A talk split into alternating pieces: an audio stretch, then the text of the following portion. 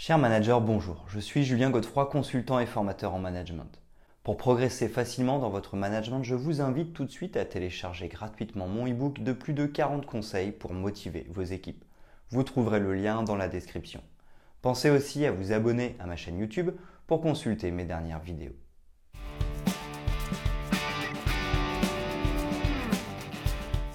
Chacun son style de management. Voilà une des erreurs que j'entends le plus fréquemment. En effet, par méconnaissance ou par confusion, certains croient que le style de management dépend du manager. Or, cette croyance amène de mauvaises postures managériales, notamment parce qu'il existe différents niveaux de management qui correspondent à différentes approches. La confusion vient du fait que chacun a son style de personnalité. Par exemple, avec le profil disque, nous avons les dominants, les influents, les stables et les consciencieux. Chacun a ses préférences managériales. En effet, le dominant va préférer le mode directif. Pour autant, le directif n'est pas adapté à toutes les équipes ou toutes les situations. Une équipe très autonome ne supportera pas un manager directif. Au contraire, le mode participatif ou délégatif total sera beaucoup plus approprié. Il y a donc une différence majeure entre la préférence managériale d'un dominant et le management approprié pour les équipes autonomes. Ainsi existe-t-il différents niveaux de management qui permettent aux responsables de s'adapter aux différents collaborateurs, équipes ou encore situations. Voyons dès à présent les différentes approches possibles en termes de niveau de management.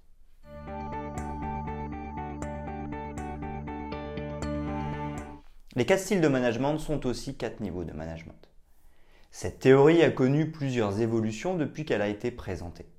Les quatre styles de direction de Rensis Likert à l'origine de cette théorie, nous trouvons Rensis Likert et sa théorie des quatre styles de direction, 1961.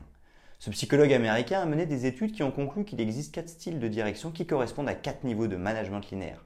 J'entends par là que chaque niveau est plus élaboré que le précédent.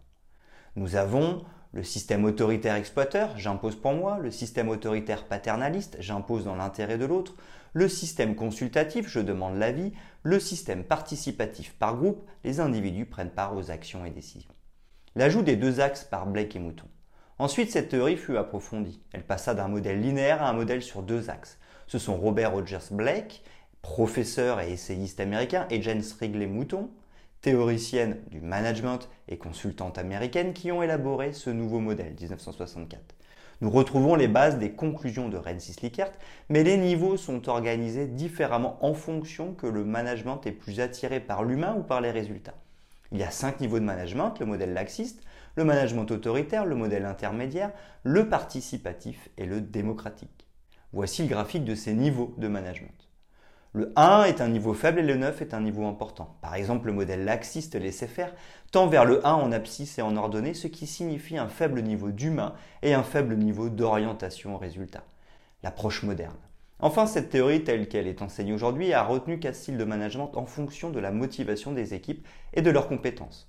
En effet, niveau 1, le management directif pour les équipes pas motivées et pas compétentes, j'impose parce que les équipes ne savent pas faire et n'ont pas envie de faire. Le niveau 2, le management persuasif pour les équipes motivées mais pas compétentes. Ce management donneur de sens vise à accompagner les équipes dans le développement de leurs compétences. Niveau 3, le management participatif pour les équipes pas motivées mais compétentes. Ce management vise à engager les équipes en leur faisant prendre part aux activités. Niveau 4, le management délégatif pour les équipes motivées et compétentes. Il s'agira de laisser faire les équipes car elles sont pleinement autonomes.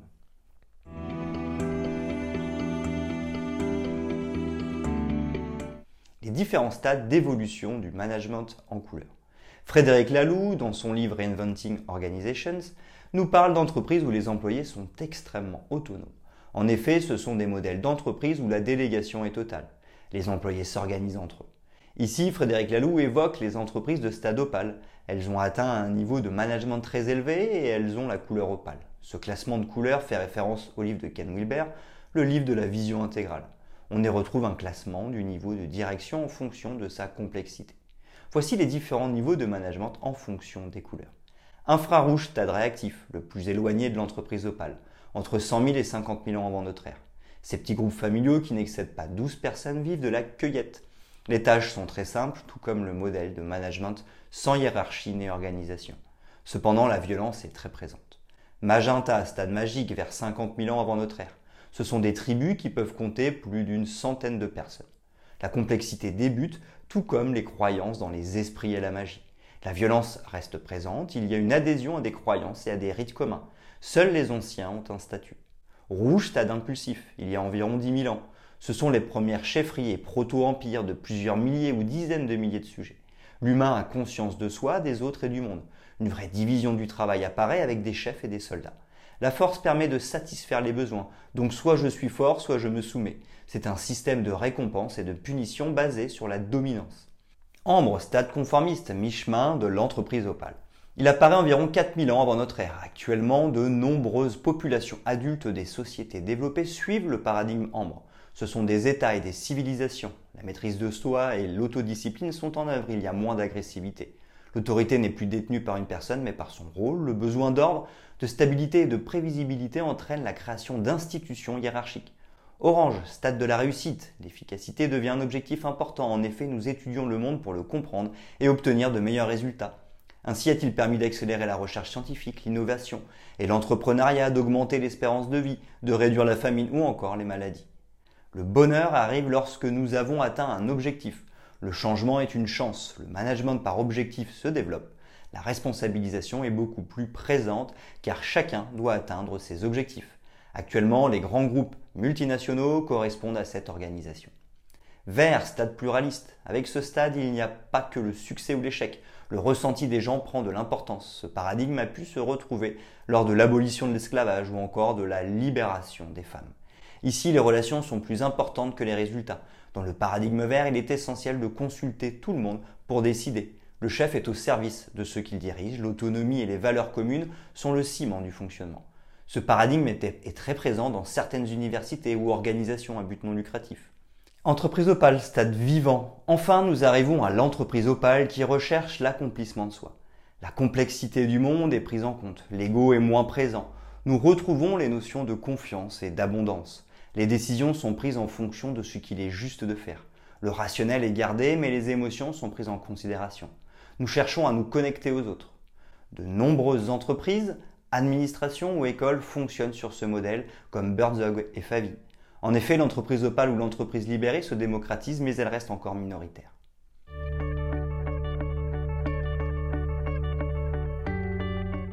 Approche complémentaire des niveaux de management. Nous venons de voir les deux grandes théories des niveaux de management. En complément, d'autres approches plus simples existent. Trois niveaux de management en fonction du degré stratégique ou opérationnel. Ici, les niveaux de management correspondent à la proximité du terrain ou de la stratégie. Le premier niveau est le management opérationnel. Nous sommes avec des équipes directement sur le terrain. C'est le cas des managers de rayon en magasin ou des managers qui encadrent des équipes de commerciaux. Ce management adapte la stratégie aux contraintes du terrain et des clients. À l'opposé, nous avons le management stratégique qui lui définit les grandes orientations de l'entreprise. Ce sont par exemple les membres du comité de direction. Le directeur général et les directeurs du service financier, marketing ou encore logistique sont concernés. Ils sont éloignés du terrain. Entre les deux, nous avons le middle management qui est le relais entre la stratégie et l'opérationnalité. Ce sont par exemple les directeurs de zone, de région ou qui regroupent plusieurs équipes sur un projet. Ils sont des relais importants entre le descendant et l'ascendant. Management direct et indirect, deux niveaux. Autre niveau de management, nous avons les managers qui encadrent des employés, management direct, et ceux qui encadrent des managers, management indirect. L'approche est différente car le manager d'employés accompagne directement les collaborateurs pour qu'ils fassent. De l'autre, les managers de managers accompagnent des collaborateurs pour qu'ils fassent faire. Deux niveaux de management en fonction du pouvoir direct. Enfin, un autre niveau de management, le manager hiérarchique et le manager fonctionnel. Le manager hiérarchique est le patron direct des équipes. Il s'assure de la bonne mise en dynamique des équipes vers l'atteinte des objectifs. Par ailleurs, le manager fonctionnel accompagne de manière indirecte sur les compétences des collaborateurs. Par exemple, un contrôleur de gestion peut être rattaché à un projet. Il sera sous l'autorité directe du chef de projet. Ce dernier lui donnera des directives et sera son référent dans le cadre du projet. En parallèle, le contrôleur de gestion peut avoir comme manager fonctionnel le contrôleur de gestion de l'entreprise. Ce dernier l'accompagnera uniquement sur son métier. Aussi, dans ce type d'organisation, il sera nécessaire de bien définir le rôle et les responsabilités du manager hiérarchique et du manager fonctionnel pour qu'il n'y ait pas d'incohérence de discours et que le collaborateur sache précisément ce que chacun attend de lui.